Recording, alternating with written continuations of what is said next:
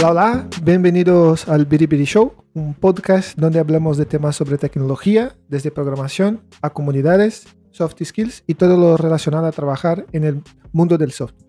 Mi nombre es Mateus Maravesi y estoy junto a.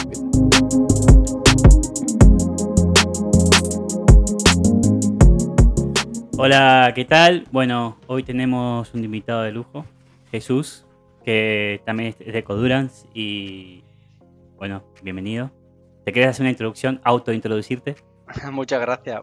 Lo primero es doblemente las gracias por eso de invitado de, de- lujo. A mí no me considera de lujo nadie, ni siquiera en mi casa me consideran de, de lujo, pero sí, encantado de estar en este podcast. Ya había escuchado algunos episodios porque, como has mencionado, yo vengo de Codurance y ya por aquí han pasado mucha gente de, de Codurance, que son compañeros míos de, trabajo.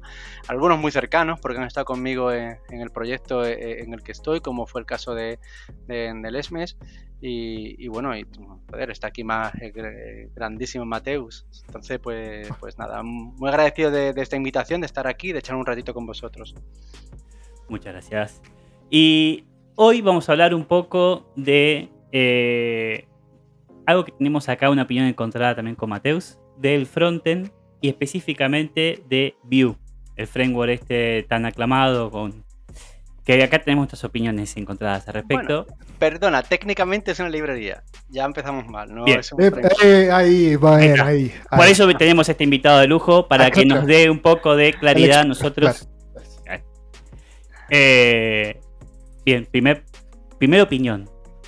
¿Qué te parece Vue? ¿Te gusta o no te gusta? Vamos a tener en cuenta una cosa. eh, yo siempre me he considerado un perfil T muy orientado a testing, pero mi fuerte sobre todo es backend. Con Vue llevo poco tiempo. Llevo eh, poco más de un año, aunque sí es cierto que llevo tiempo programando en TypeScript y con otros frameworks, ¿no? Por ejemplo, hace dos años estuve programando con Aurelia, que ese framework es una verdadera basura. Eh, es terrible, o sea, el, el propio scaffolding, cuando tú ejecutas la Aurelia CLI, te montas el scaffolding del proyecto, tiras los primeros tests que vienen, que solamente comprueban si, si la aplicación levanta, eh, tiras los test de, de Jasmine, falla. O sea, eso es tre- tremendo, la comunidad no existe, en fin. E incluso el nombre, el nombre es absurdo, Aurelia. ¿Quién quiere usar un framework que se llama Aurelia? Que tiene nombre de, de- de- de abuelita, nadie, ¿no? De, de- de ahí pasé por, por React. Por React es verdad que lo toqué poco. A ver, pero luego- eh, una pregunta, perdón de interrumpirte. ¿De, de qué año es este, Aurelia? Es, Aurelia, pues no ¿No es muy viejo, ¿eh? Sinceramente. No, no, no, no, no. De Pero hecho, no pegó, ¿no? En la comunidad fue como que No, no, Ah, mira. exactamente. salió y deprecó. sí. Era como una especie de pseudo Angular, ¿vale? Ah, Pero claro, tratar de desbancar a un framework tan rodado como Angular, Angular sin ofrecer nada nuevo, en mi caso lo utilizamos ¿por qué? porque el cliente se empeñó que lo quería utilizar y no nos quedaba, no nos quedó otra. React lo he tocado muy poquito. No podría decir eh, si me gustó o no me gustó, porque cuando toqué React yo era tech de dos equipos y me centré más en el tema de, empujar que los equipos siguieran buenas prácticas de ingeniería más que de, de escribir códigos con ellos. Escribí muy poco código con ellos, cosa que lamento profundamente porque esos de los leads que no pican código no me parece un smell de manual. Pero bueno, y con Vue, oye, muy contento, ¿eh? Empecé con Nuxt, que tú sabes que es el wrapper este que te... eh, este ya sí es un framework, ¿vale? Nuxt, que es el wrapper este que te, ya te, eh, te, ha- te hace la vida un poco más fácil. Pero como empezamos con una arquitectura de microfrontend, rápidamente movimos a, a, a Vue puro. ¿Por qué? Porque el, el wrapper este, Nuxt, ¿no? Eh, la caja que hace sobre la propia librería es demasiado hermética como para luego meterle otro framework por encima. Nosotros al final el tema de macrofrontend lo, lo hicimos con un framework que se llama Sing- Single Spa. Y la verdad, mi coding experience con, con Vue es muy bueno. Me gusta mucho. O sea, me parece que tiene un- una rampa ¿no? de, salida bastante, bastante baja. Va ya creciendo según tú ya quieres hacer cosas más chulas o no pero creo que incluso cualquier persona que venga incluso del mundo backend, como es mi caso, se puede poner las pilas rápido. A mí me- lo que más trabajo me está costando ha sido adaptarme al tema de- del test unitario en componentes, ¿vale? ¿Por qué? Porque cosas que yo tengo muy claro en Java, cómo las haría, ¿vale? Con Moquito, tal. Moquear en moquear muchas veces en frontend en un componente es, como hacer una especie como de hack, es, raro, es que extraño, no, no, no es intuitivo. Pero por lo demás, pero eso no es culpa de, de, Vue, por lo demás, muy contento con Vue. Eh, mencionaste, nos tiraste 50 temas, así que naciste para el Bilibili, me parece, ¿eh? en innato acá. está ahí, está ahí. Eh. Para, para, antes de ahondar mucho, eh, primero, micro frontend. Sacaste el concepto. ¿Qué es, eh, ¿Qué es un micro frontend? Explicar un poco, porque también esta audiencia también está mezclada. Hay gente que está empezando a programar, hay gente que tiene mucha experiencia y como está este mix, para el que no sabe que está escuchando, ¿qué es un micro frontend?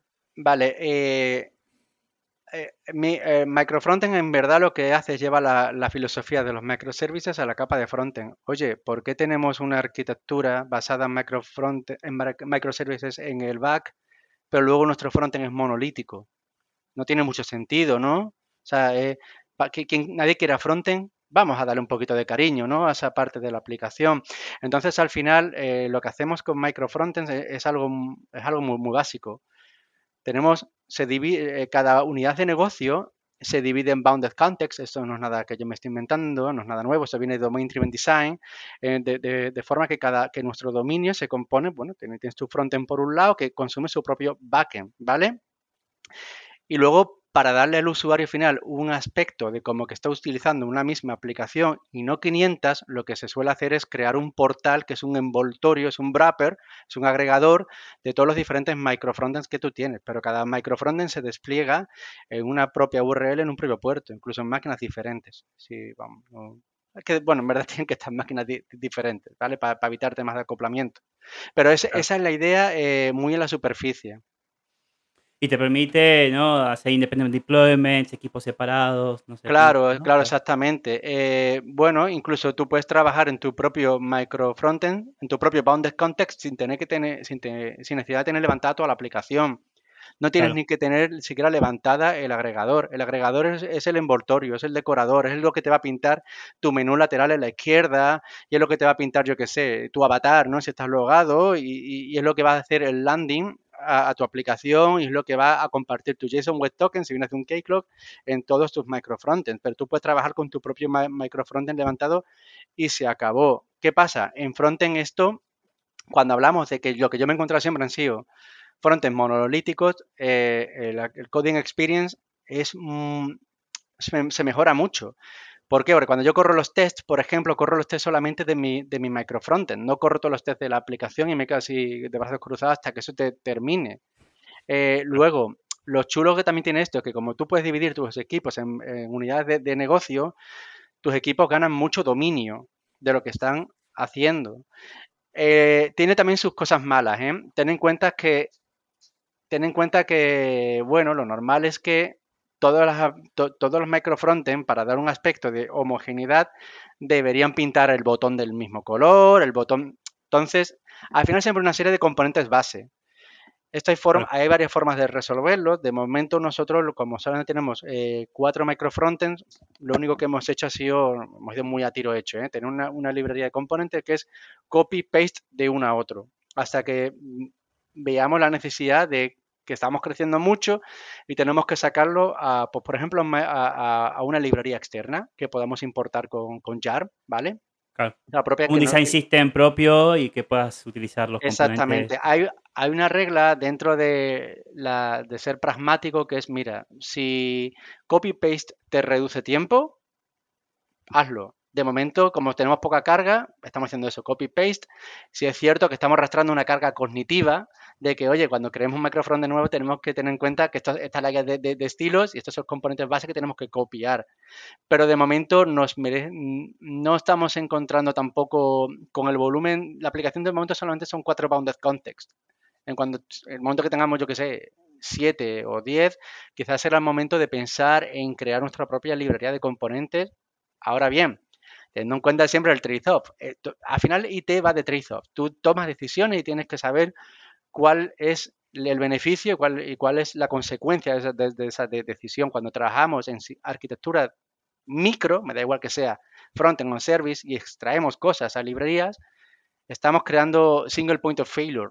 Y hay que tener cierto cuidado con esas cositas también. Sí, no hay silver bullet, ¿no? Y te da beneficios, también te da contras que hay que analizar y cada caso tendrá más peso, capaz las contras son demasiadas como no te sirve, o, al revés, los beneficios son demasiados y las contras la verdad que puedes vivir con eso, entonces creo que caso a caso hay que evaluarlo, ¿no? De momento para mí tiene más beneficios que contras, ¿eh? por, la sencilla razón de que, oye, hemos acabado un bounded context, no tiene pinta de que vaya a crecer, ¿por qué lo necesito, necesito cargarlo?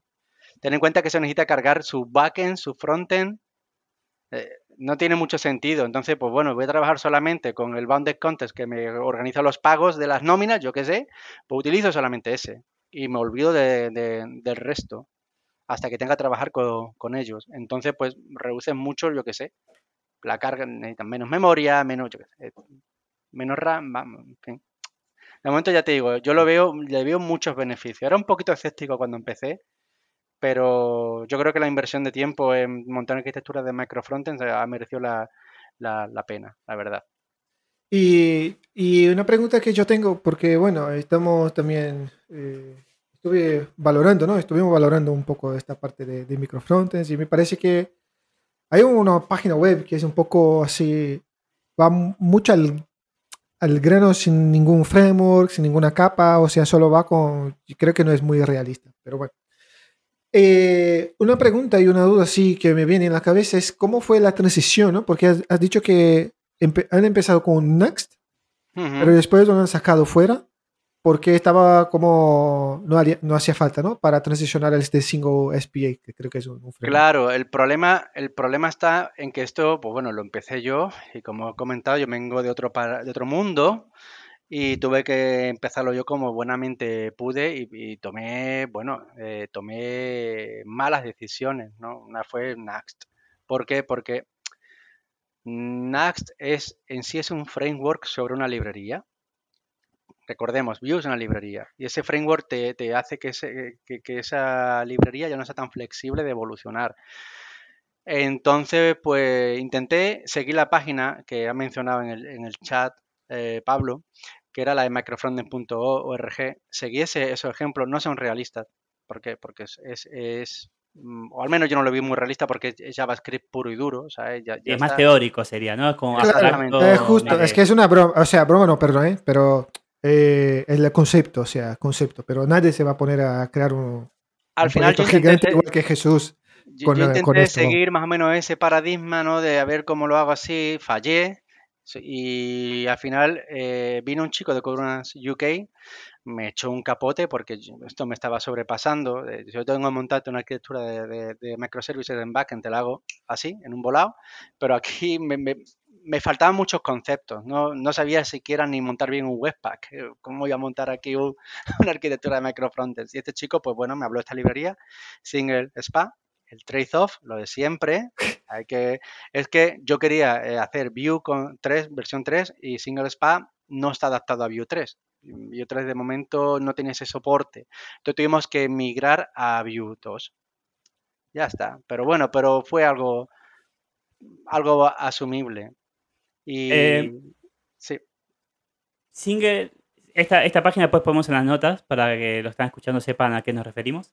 eh, creo que ese es el más usado, ¿no? Es el estándar, creería, ¿no? De microfrontend. Porque después no hay muchos más así, porque está Ara Framework, está Hypernova de Airbnb, pero Single uh creo que es el, el, lo más seguro, ¿no? Es, el, es la safe bet. desde luego cuando lo elegimos fue porque era el que más comunidad tenía de fondo y al final eh, hay una cosa, la, la, gente hace bromas, ¿no? Ah, JavaScript no vale un duro, JavaScript depende, vale un framework, JavaScript, las bromas que escuchamos siempre, a cuales a mí me, duelen. ¿Por qué? Porque yo mm, soy muy respetuoso con los lenguajes de, programación.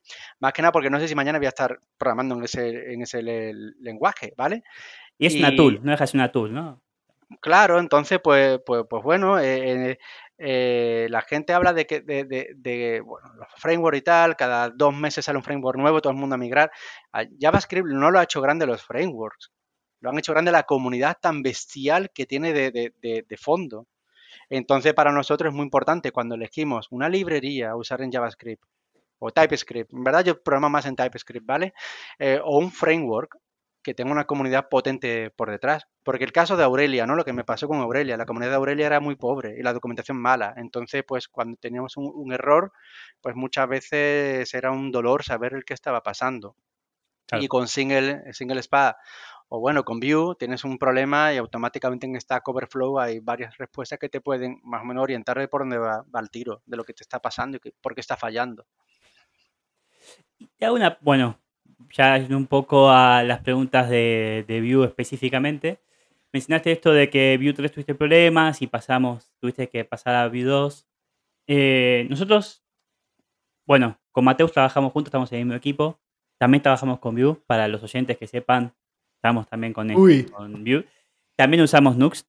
Eh, y tenemos, vimos que hay unos problemas con TypeScript, con Vue 2, que, que en realidad, por ejemplo, eh, cuando los props vos le pones eh, los types y demás, eh, medio como que no sirven, no sirven porque te los ignora, ¿no? tiene el mismo problema.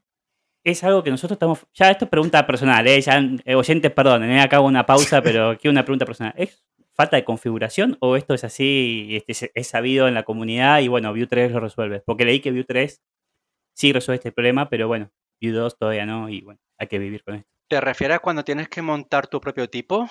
Tu fichero punto... Eh, Cuando tienes tu componente de view, ¿no? Tu single file component ahí, tu view, tienes tu template, tu parte de script, ahí tienes tu, tu interface o lo que sea, y después pones tus props, le puedes poner el tipado de las props, ¿no? Y ponemos ahí algún tipo, y después desde otro componente cuando usamos, le, pasas otro tipo, por ejemplo, un, ah, y un number, sí, sí, se lo, come. Sí, creo que, creo que es lo mismo. Sí, ah, creo que es lo mismo. Yo es verdad que nosotros no usamos componentes funcionales.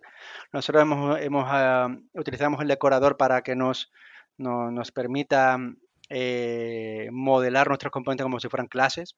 Hay que tener en cuenta una cosa, en mi equipo hay gente que viene del mundo Java, entonces para ellos, de yo mismo, eh, tener un componente funcional te, boom, te, destroza la cabeza y le hace más amigable el tema de tener componentes modelados como si fueran clases, ¿no? Entonces, eso es algo muy, muy bonito de, de, de Vue, otro detalle por el cual me gusta, pero sí es cierto que aunque yo diga, oye, la API de mi componente dice que quiero este tipo, de esta, esta propiedad, de este tipo, boolean, y esta propiedad de este otro tipo, que es un string, es cierto que yo le puedo mandar el Quijote o le puedo mandarle, yo qué sé, lo que me dé la gana, que se, que se lo va a comer y, no va a fallar.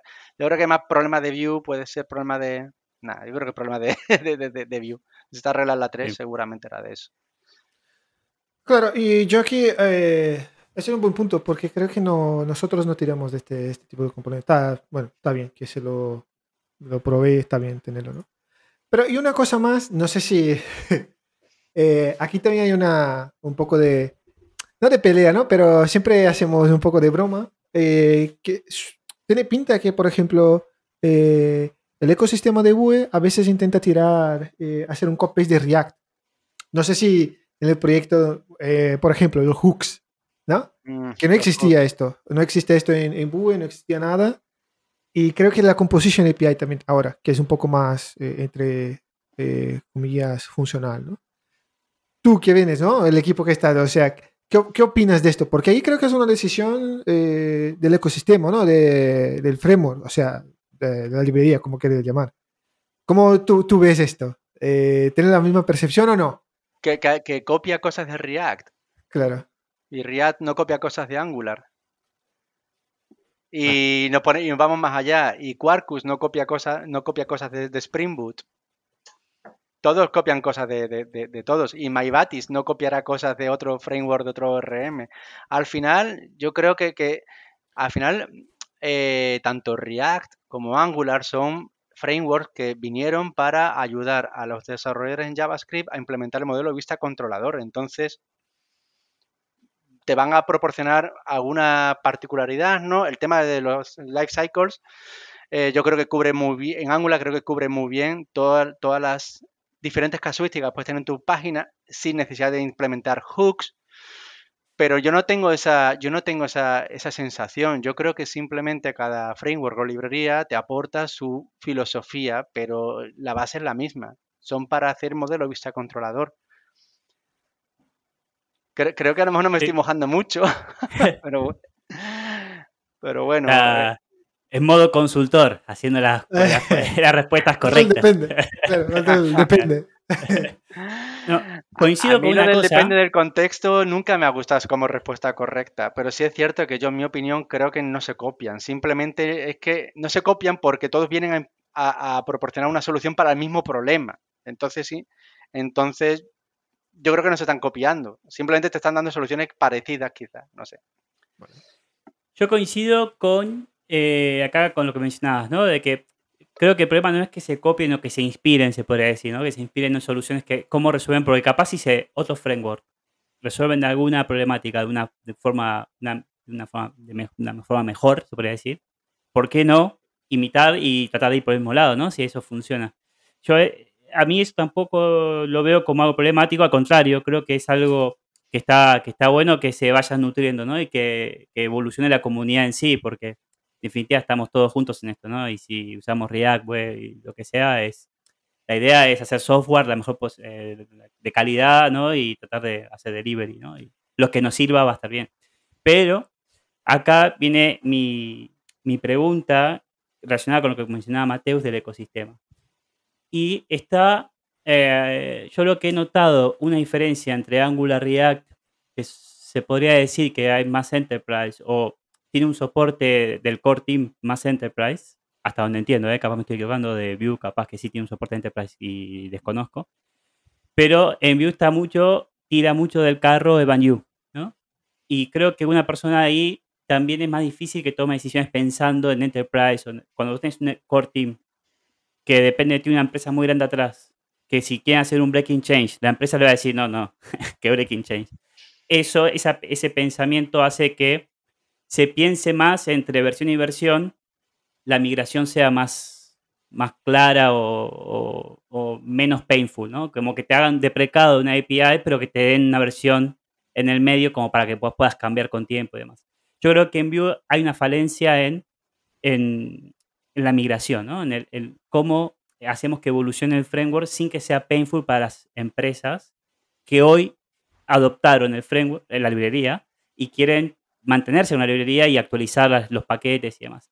Y acá tengo un ejemplo con, eh, por ejemplo, eh, el state management, ¿no? Que tenemos eh, Wix y Piña. Como que ahí dijeron, bueno, cambiémosle el nombre porque eh, rompimos toda la implementación de Wix, ya no, no es compatible, así que le ponemos un nombre distinto y a partir de ahora es el nuevo estándar. Y a mí eso me hace como un ruido, un smell de decir, si yo invierto tiempo como empresa, digo, ¿no? Eh, Invertimos tiempo, esperaría como más soporte a los que estamos todavía trabajando y no podemos mirar de golpe. Más si tienes una aplicación grande que cuesta, ¿no? Esto, perdón, hice 800 preguntas, me extendí demasiado, pero esto, ¿sentís este problema o este problema no lo, no lo, no lo ves tan grave porque en realidad, eh, en realidad sí provee algún mecanismo de migración entre, entre versiones y que en realidad no es tan painful? Parece más de lo que es, capaz. Hombre, no sabría, no sabría contestarte. Volviendo a la base de que llevo solamente un año con Vue y tampoco soy un eh, experto en frontend, aunque haya tocado varios frontends, como ya he dicho antes, ¿no? Que, bueno, que no.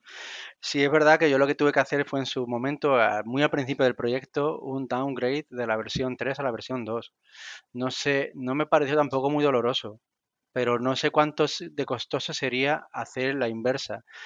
Eh, Así que no sabría qué contestarte. Hombre, sí es cierto que React, React creo que es de BNB, ¿no? Si no, si no recuerdo mal. Eh, Facebook.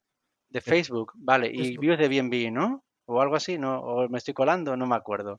El caso es que sí es cierto de que si una librería framework está impulsado po- por, una em- empresa potente, pues, pues siempre vas a tener más documentación y siempre vas a tener más soporte. No sé cómo de doloso puede ser hacer un upgrade. Imagino que, que no mucho.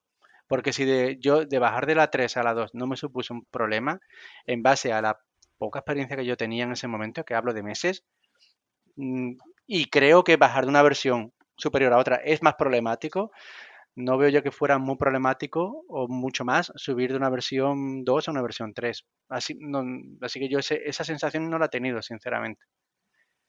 Claro, eh, este es un dolor que, bueno, que estamos eh, viendo que, que suele pasar, ¿no? Pero esto que está diciendo Pela es un... eh, es un dolor un poco así, ¿no? Porque lo han cambiado, o sea, entiendo la motivación de cambiar el, el state management y tal, pero es un poco, hace un poco de ruido no tener un, como migrarlo, ¿no? Entonces le dice, mira, hay que rehacer, hay que reescribir todo lo que tienes y tal. Entonces, bueno. Ahora, ¿tú crees, imagínate Jesús, bueno, tú tenemos una arquitectura de micro frontends, ¿no? ¿Tú piensas que esto te puede ayudar en este sentido? Es decir, eh, que no sé, los distintos microservicios que tienes. Eh, si te, no sé, si mañana te hacen un deprecado de una versión, lo que sea, ¿tú crees que la estructura que tienes te aportará más valor de que si, si un ejemplo, ¿no? si fuera un monolito, por ejemplo?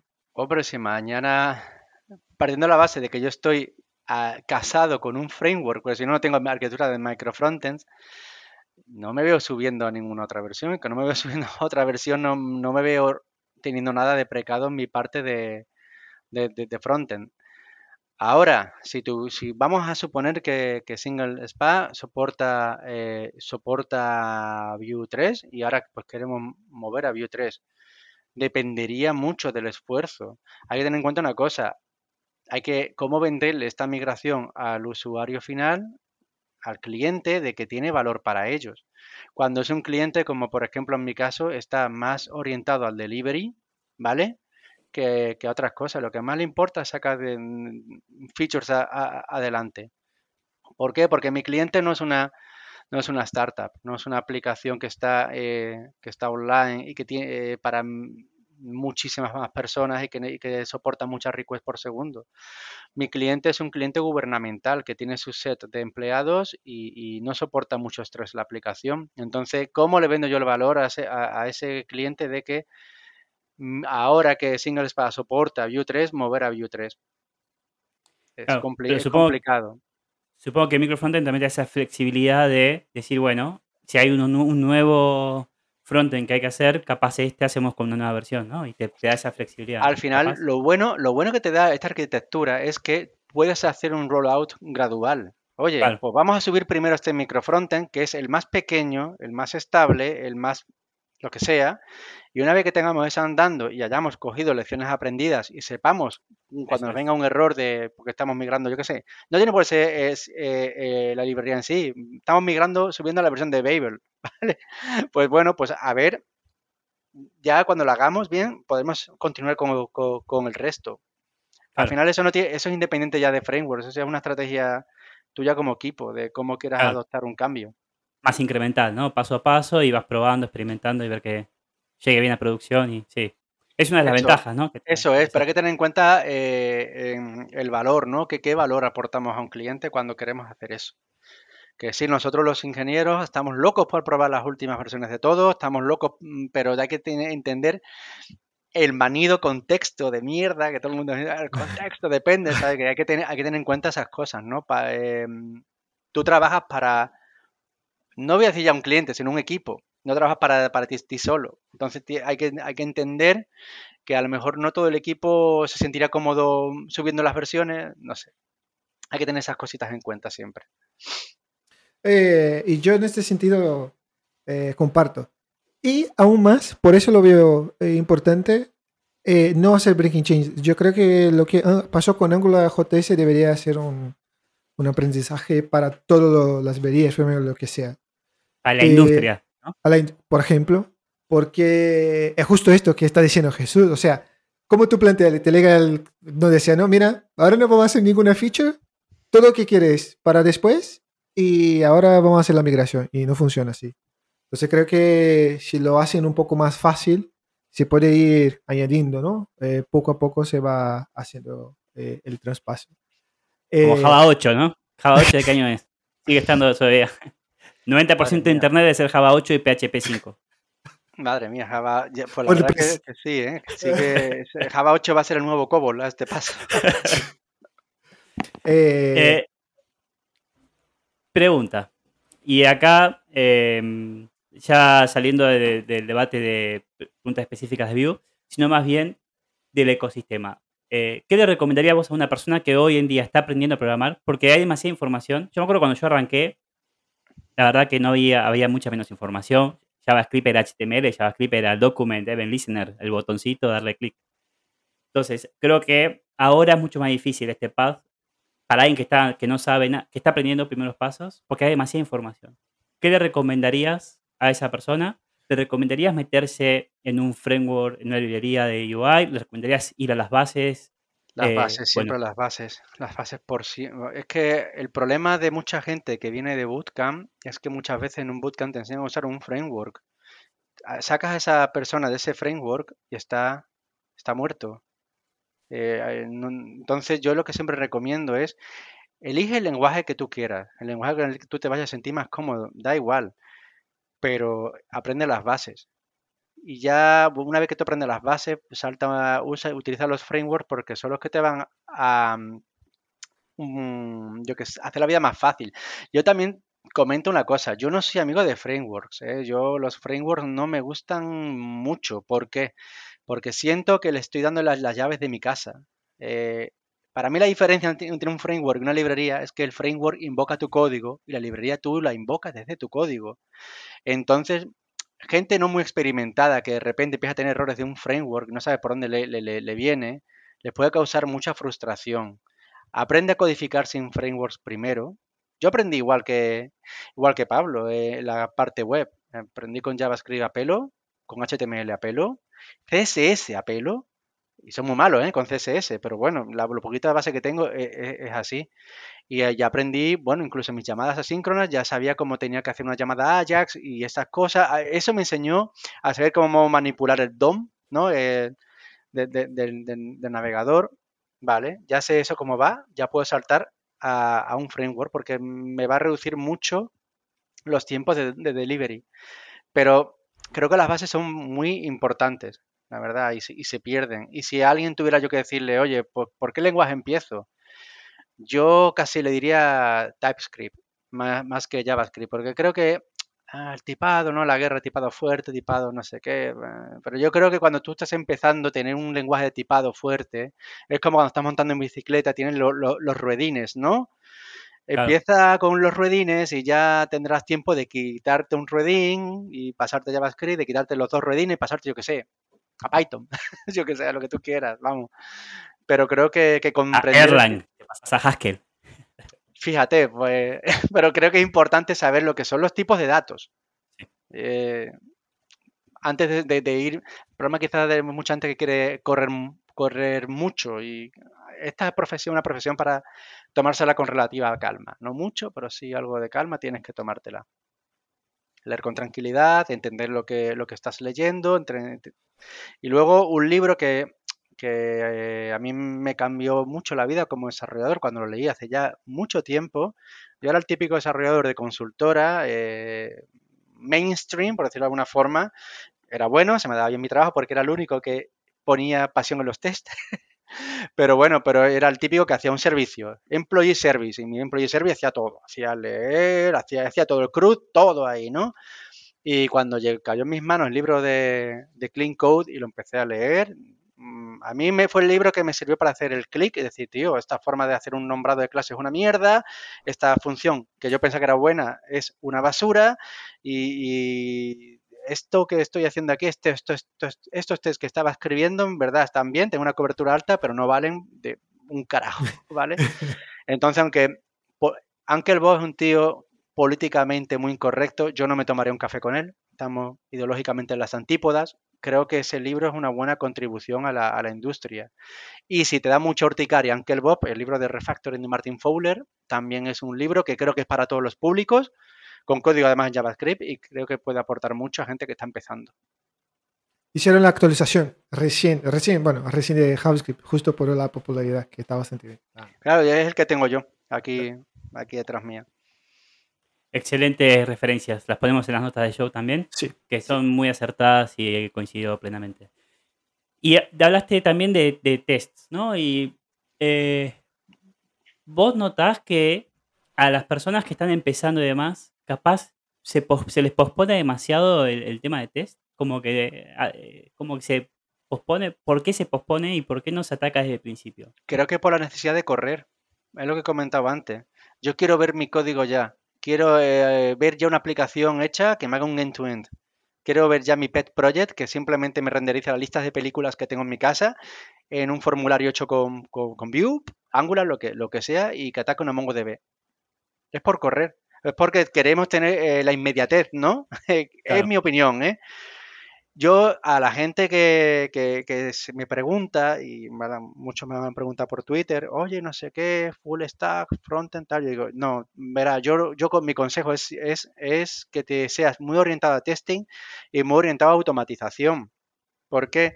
Porque el primer paso para ser un tío que, que suele automatizar cosas es escribir test. Porque los tests es tu primera piedra de automatización de, tu código y escribir buenos test, que aporten valor, es cierto que, puede ah, darte la sensación de que corres, vas más, lento de lo que tú querrías, ¿no? De que no vas tan rápido como quieras, pero a la larga es lo que te va a aportar mucho valor. Incluso para entrar a una empresa potente. Una empresa potente, yo cuando veo un GitHub y veo que un chico, me da igual su experiencia, ¿eh?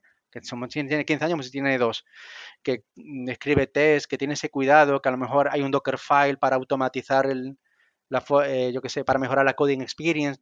Estas cosas a mí son cosas que automáticamente a mí me dicen que yo, si ese tío entra en el pipeline de hiring, quiero, quiero, quiero hablar con él. Excelente. Porque aparte, a mí siempre pienso en la frase esta de Napoleón, ¿no? Vísteme despacio que voy apurado. Sí, un poco esto también, ¿no? ¿Era de Napoleón? Va, creo que es Napoleón. Capaz que me estoy equivocando. ¿eh? Yo, en España es muy típico ese refrán, el de vísteme despacio que tengo prisa, pero nunca hemos dicho que fuera de Napoleón. Bueno, dato. Queda ahí, para la gente. Dato incomprobable. Dato Oyentes de Biribiri Show, por favor, que alguien arroje luz a esto. esto es parte de Biribiri. ¿eh? Damos datos random. Eh, bueno, Excelente, la verdad que toda la charla, la charla contigo, las preguntas, las respuestas, la verdad siempre nos diste un poco de claridad. Em, yo ahora lo que estoy pensando es que nosotros capaz, eh, que también es un problema, a veces vamos contra la librería o contra el framework, pero en realidad el problema es que no seguimos las buenas prácticas de programación y claro, la culpa siempre la tiene el otro, entonces sí, el framework no sirve, pero en realidad nosotros no servimos, ¿no? Capaz ese es el problema y ahí hay que hacer introspección. Eh, Mateus, ¿alguna pregunta? Eh, bueno, para la última, bueno, es que no, no quiero volver al, tema, pero bueno, voy a volver igualmente.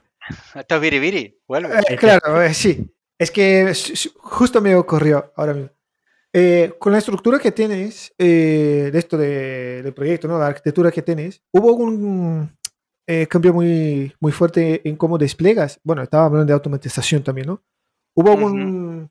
Eh, demasiado, ¿Es demasiado difícil o no? ¿Hubo un impacto? La única, la única cosa que hay que tener muy presente cuando vamos a hacer una subida a producción, si, si un, micro frontend, en verdad nuestra estrategia de despliegue es basada ni en micro frontend ni en microservice, es basada en bounded context. Nosotros desplegamos un bounded context y, el bound, y, y la lógica de despliegue decide si hay cambios en frontend, si hay cambios en backend y qué tiene que, desplegar. Esto nos lo, orquesta muy bien Argo CD porque vamos con Kubernetes, ¿vale? Lo único que tenemos que tener en cuenta con esta arquitectura es que tenemos un, agregador, tenemos un portal que nos hacen de envoltorio de todos los bounded contexts para que el usuario tenga la sensación de que está usando una aplicación homogénea.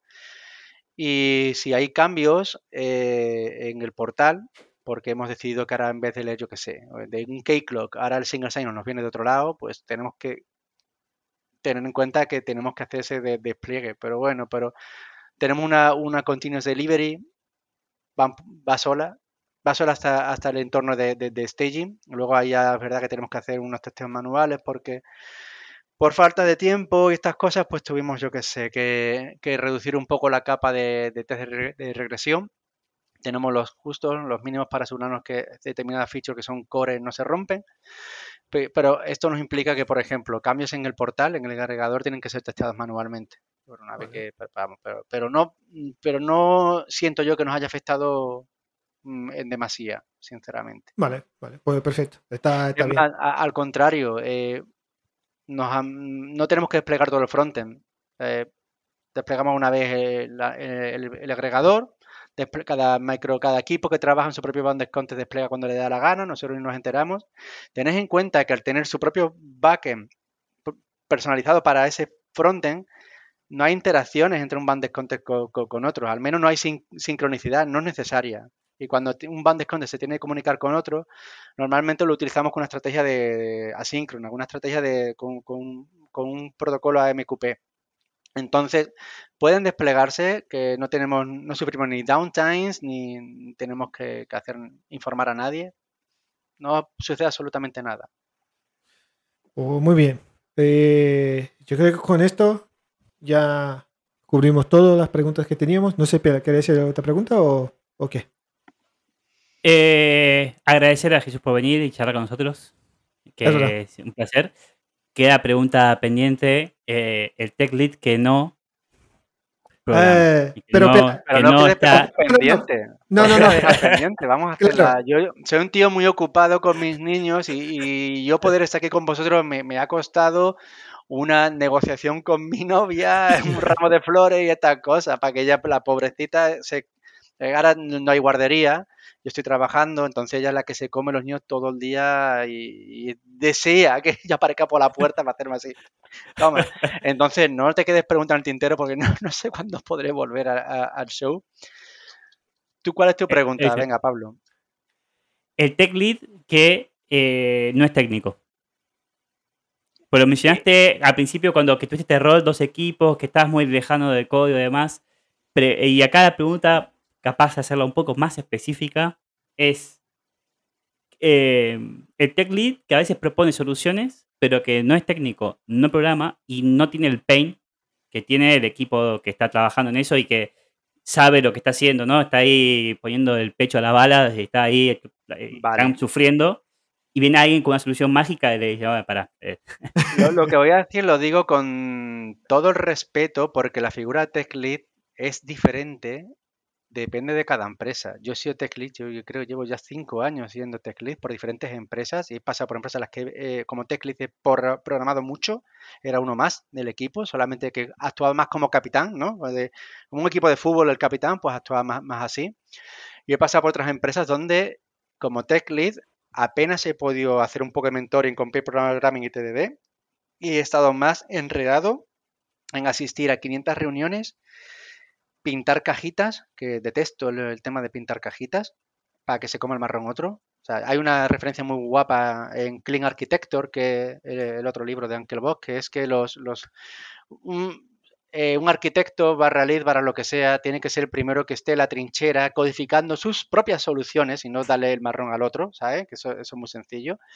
Y luego pasa también por empresas donde, donde bueno, pues, pues el tech lead incluso ni siquiera eso, era una, más una especie como de engineering manager, más centrado en hacer career path y cosas así. No es el caso de, de, Codurance, yo aquí estoy picando mucho código, que es lo que a mí me divierte, pero también tengo esa, esa otra pata, ¿no? Que es el mentoring de la gente que tengo, mentoring de la gente del cliente y, bueno, entonces basándome en esa experiencia de diferentes tipos de tech lead, para mí, para mí, ¿eh?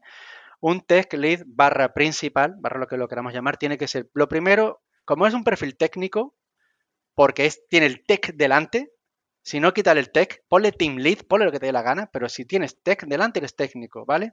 Para mí tiene que ser un ejemplo a seguir una referencia clara, que no puede tener fisuras. Que yo le pregunto, oye, refrescame el principio de, yo qué sé, interface segregation que se me acaba de olvidar, no puede vacilar.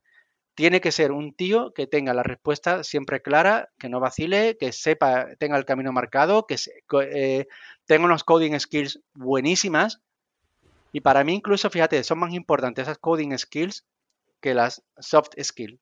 Si yo tengo que poner una balanza, yo creo que para mí tendría que ser un 70% de un, ejemplo a seguir a nivel técnico y un 30% de, de, management.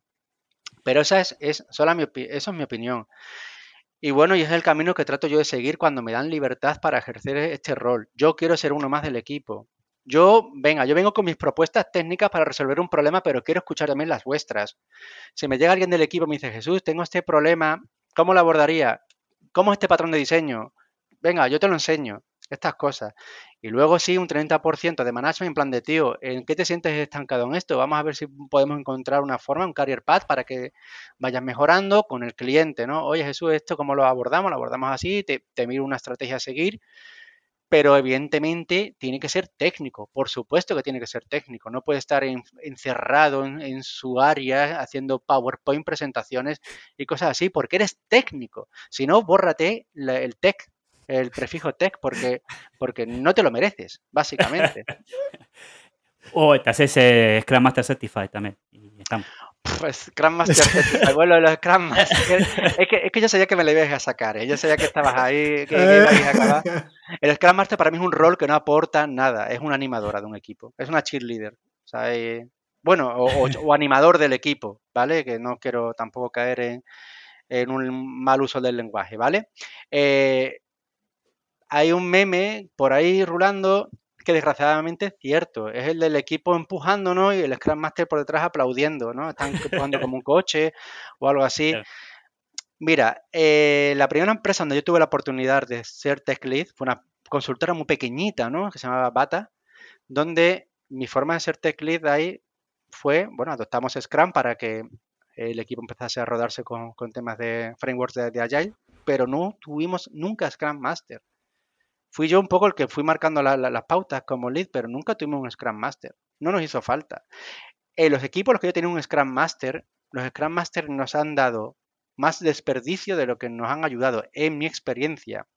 Y hay por ahí una charla muy buena de Carlos Buenos Vinos, que se llama eh, Deliberitis Aguda o, algo así, en la cual él habla sobre cómo él montaba los equipos en, en SEAT, Code, y decía, no usamos un Scrum Master, no nos hace falta. Tenemos un tech lead que actúa como capitán del equipo, pero no necesitamos un facilitador de, eventos. El equipo pues, decidirá cuando necesita hacer una retro, decidirá cuando tiene que hacer un refinement. Todo eso tiene que salir del equipo. Ahora la gente dice, oh, el contexto, los equipos maduros, que no hacen falta un Scrum Master. Y es, y es más, ojo, Scrum Master según la guía, aquí los, talibanes de, de, Scrum, ¿no? Los, mormones, como yo, los llamo. Que van con su guía debajo del brazo. Una guía de 14 páginas, por favor, con su guía ahí, tal. Pues si, nos, si ya nos ponemos así papistas, es un rol. Y como es un rol, puede ser adoptado por cualquier miembro del equipo. no, no, necesitamos un puesto específico. Yo, en mi anterior empresa, yo tuve un Scrum Master que se peleaba conmigo porque hacíamos TDD, y, y Programming decía que, reducía el velocity. ya me estás hablando de velocity, ya me estás hablando de que, pero por favor, tío, nosotros somos los que movemos los tickets de TON. Déjanos que decidamos cómo queremos mover esos tickets a TON y déjanos en paz. Déjanos hacer nuestro trabajo. Eh, Uf, Sí, no te preocupes, ¿eh? ¿eh? Aquí ya estamos segurísimo, segurísimo que habrá una parte 2 solo para hablar de Agile, ¿no? De Scrum Letal.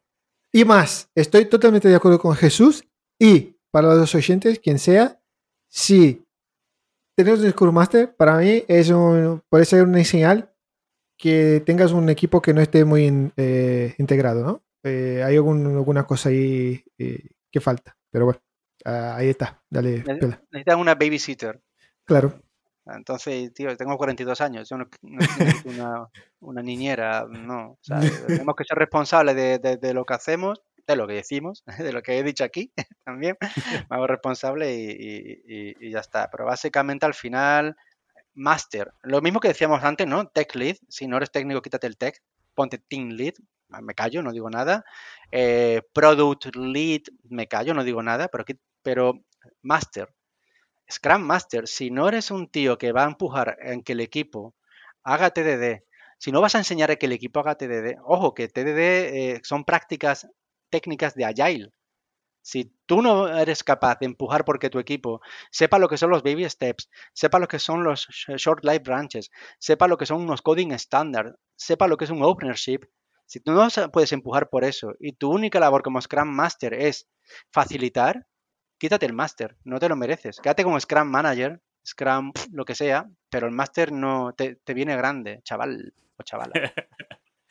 Bueno, quedó clara acá la posición de Jesús. Ah, mi posición, eh, ya, lo digo a la audiencia, hay una charla por ahí que se llama Scrum sin XP no vale un carajo, por ahí en YouTube, donde queda mucho más claro.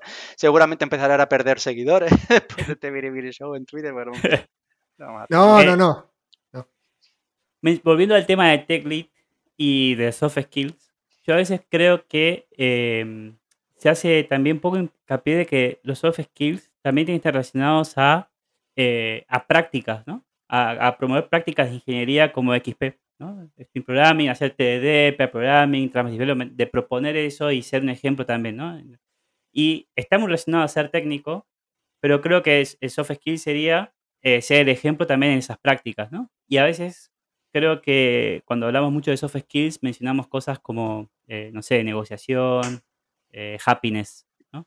Y, y no de para mí también está muy relacionado a las prácticas de ingeniería, las buenas prácticas y cómo orientar un equipo a que, influenciar a ese equipo, ¿no? A que tenga estas prácticas de, ingeniería y demás. Y que estas soft skills, porque tiene que ser también eh, y saber, ser muy técnico y saber estas prácticas, ¿no? Y tener este, saber pero, cómo... Pero has mencionado algo que para mí es muy, muy peligroso, ¿eh? Cuando hablas de, de negociación como soft skill, hay una muy fina barrera entre lo que es negociador y ser un manipulador. Ojo, hay que tener mucho cuidado en eso. Para mí la soft skill más básica es que, oye, yo trabajamos en un equipo y, tenemos que ser un ejemplo de trabajo en equipo, un ejemplo de colaboración, un ejemplo de, cercanía, un ejemplo de, transparencia, un ejemplo de respeto. Y no me estoy inventando nada, todos esos son principios y valores agile recogidos en Extreme Programming y también recogidos en Scrum, ¿vale? el tema de la soft skill, del happy, tal, uh, cuidado, cuidado, porque yo estoy de acuerdo de que no somos robots, necesitamos ser empáticos, necesitamos eh, tener esas soft skills trabajadas también. Por ejemplo, las soft skills muy importantes como dar feedback y cómo y aprender a cómo recibir feedback. Ojo, no solo esto es un 360, ¿vale? Pero cuidado que te puedes encontrarte con el tema de soft skills. A mí me viene alguien y me dice, como soft skill yo tengo que mm, potenciar la negociación, mm, me huele raro porque porque al final pero para una negociación siempre hay, siempre hay gente que, acepta y gente que no. Entonces mm, hay vencedores y vencidos. Entonces, ¿hasta qué punto trabajas eso para no ser un manipulador de mierda? Sí. Pero para mí el soft skills también es muy importante eh, esto, ¿no? De promover las prácticas de ingeniería. Sea, eh, el tech lead tiene que promover las prácticas de ingeniería y tiene que aplicarlas, ¿no? Y ser el ejemplo también. Eso, eso sí. Desde luego tiene que ser un ejemplo, desde luego. Eso es. Eh, y y para mí, el eh, tech lead, eh, el técnico es muy importante acá porque tiene esos conocimientos de esas prácticas y saber por qué uno las promueve y demás y poder convencer, ¿no? Y poder decir, bueno, convencer es eh, por qué se promueve esta cultura, por qué hacemos Steam Programming, por qué queremos hacer TDD, ¿no? Em, yo sospecho mucho de los tech leads que, que no, no, hacen test, por ejemplo, no, o no, o dicen que es una pérdida de tiempo y demás, ¿no? Entonces, yo creo que para mí hay que hacer las pero prácticas, eso, Pero Pablo, que eso te lo diga un manager, manager que a lo mejor viene de la consultoría antigua, se saca una certificación en Agile, en Scrum Master, lo que sea, un Product Owner, que te lo diga un manager, que aparte un Product Owner no debería meterse en estos aspectos, ¿vale? Ni un Scrum Master tampoco, ¿vale? Eh, mira, pero que un Tech Lead diga, por Dios, no se hacen test, no hacemos Track-Based Development, ¿estamos locos? ¿sabes? Oye, y es más, si yo fuera un, técnico de ese equipo, diría, oye, ¿y por qué no hacemos test? Explícamelo. ¿Cuál es la razón de peso? ¿Cuál es la razón de peso por la cual no estamos, eh, tenemos una rama de development entre medio? Explícamelo. Si yo lo único que quiero que me, que, es que me, me des un, argumento. De, por eso te, digo, eh, un tech lead no puede, no, no, no puede animar eh, porque no se escriban test, porque, hay, porque el delivery se pierde. Ese es trabajo de, otro. El tech lead tiene que garantizar que el delivery se hace con la mejor forma posible. Que luego llega el manager y dice, yo me has entregado eh, siete features y hemos pactado cinco. Bueno, pues ya que se pelee el tech lead con el manager y si el manager le, dice, no ha hecho test, y lo manda a la mierda, y diga, pues, pues, vete a hacer puñetas, ¿sabes? Pero, pero desde luego, desde el punto de vista hacia su equipo, no tiene que animar siempre a aplicar las mejores prácticas de ingeniería que él conozca, que tampoco son los mejores del mundo. Y yo aprendo también muchas cosas de, en mi día a día del equipo por una sencilla razón. Tengo gente más joven, con, mucha, con más ganas quizás y más tiempo para aprender eh, que las que tengo yo ahora mismo. Sí, no hace falta saber todo, ¿no? Porque no, se puede. Claro, claro que no, claro que no, por supuesto. Y mayor humildad, aprender de la gente que te rodea y, ya está. Pero si alguien te dice, no se hace test, mm, ¿por qué? Si alguien te dice que vamos a trabajar con las ramas largas, ¿por qué? Convénceme, ¿por qué? Y dame una explicación que a mí me resulte convincente. Eso es. Mateus, te veo ahí pensativo. Os he dejado muertos, ¿eh? he dejado calladito. He dejado callado a un argentino. sí, dejaste sin palabras. Estás muteado, Mateus. ¿eh? O estás haciendo muecas nomás, no sé qué estás. Uy, ahí, eh. No, eh, estoy de acuerdo con todo esto y más. eh, hay que hacer la parte 2 solo hablando de esto, porque estoy de acuerdo con lo que estamos hablando y las prácticas y todo esto. eh, o sea, es lo que hemos hablado en otros episodios, ¿no? Hablando de Agile, de prácticas. Es decir, nosotros aquí, bien, bien, bien, ¿no? Eh, para arriba, pum, ¿qué me dice? Tech ¿qué test? No, para allá. Pero, pero, en la industria, si vamos a poner en el papel y ver, ¿no? Muchos sitios todavía ahí no llegan incluso a hacer test. Hay gente ahí haciendo cosas manual. Pero bueno, ahí, ahí está. Hablamos. Jesús, si te llamamos para una parte 2, ¿te sumas de Agile o no? Lo, po- lo podemos intentar, pero el- tenéis- Estamos esta vez le compréis el rabo de el, el- el ramo de, no, eh, de, de flores a mi novia a vosotros, que me va a arruinar. no, verás, mira, yo me, yo me puedo apuntar, lo podemos intentar, pero quizás estaría bien para que no sea un monólogo de Jesús, a ver si podemos invitar a alguien que sea Scrum Master y que nos dé su visión. Oye, a lo mejor estamos todos equivocados y no lo sabemos. O, o bueno, o alguien que sea Agile Coach y ya está. y que Siempre hacemos eso. Eh, Hemos despotricado contra HR y recursos humanos y hemos invitado a dos personas de recursos humanos para que nos clarifiquen acá. Igual la opinión la seguimos teniendo igual. Perdonen, gente, invitados que han venido, pero Yo creo que voy a tener más tiempo pues a partir de septiembre, si queréis una parte 2, porque voy a Listo. estar de baja, de baja por paternidad, mi segundo turno, de baja por paternidad, y bueno, pues a lo mejor tengo más, más, más libre, ¿vale? Más hueco libre. Pues listo. Y Aquí- encantado. Aquí hacemos esto entonces. Aquí está grabado. Le vamos a hacer un ping. ¿Y dónde podéis encontrar Pela? me pueden encontrar en Twitter en jpblancodb y como siempre, db nos de database. Y a ti, Mateus, ¿dónde te pueden encontrar? Eh, arroba Mateus Maravesi en Twitter. Y bueno, y mi blog también, maravesi.com. Y Jesús, ¿dónde pueden encontrar a ti? Que tienes mucho, mucha gente ahí a veces postando y tal. ¿Dónde te encuentran? Pues eh, yo mi cuenta de Twitter es arroba geeksusma, es el chiste, ¿no? Jesusma, ¿no? En vez de Jesús María, geeksusma. Y es el mismo username que tengo en GitHub, si me queréis seguir en GitHub. Ahora he vuelto a subir código, hace mucho que no lo subía. Si me queréis seguir en GitHub, pues también estoy. Ta- Es mi mismo usuario en Stack Overflow, es mi mismo usuario en LinkedIn, es mi mismo usuario en, en, en todos lados, básicamente.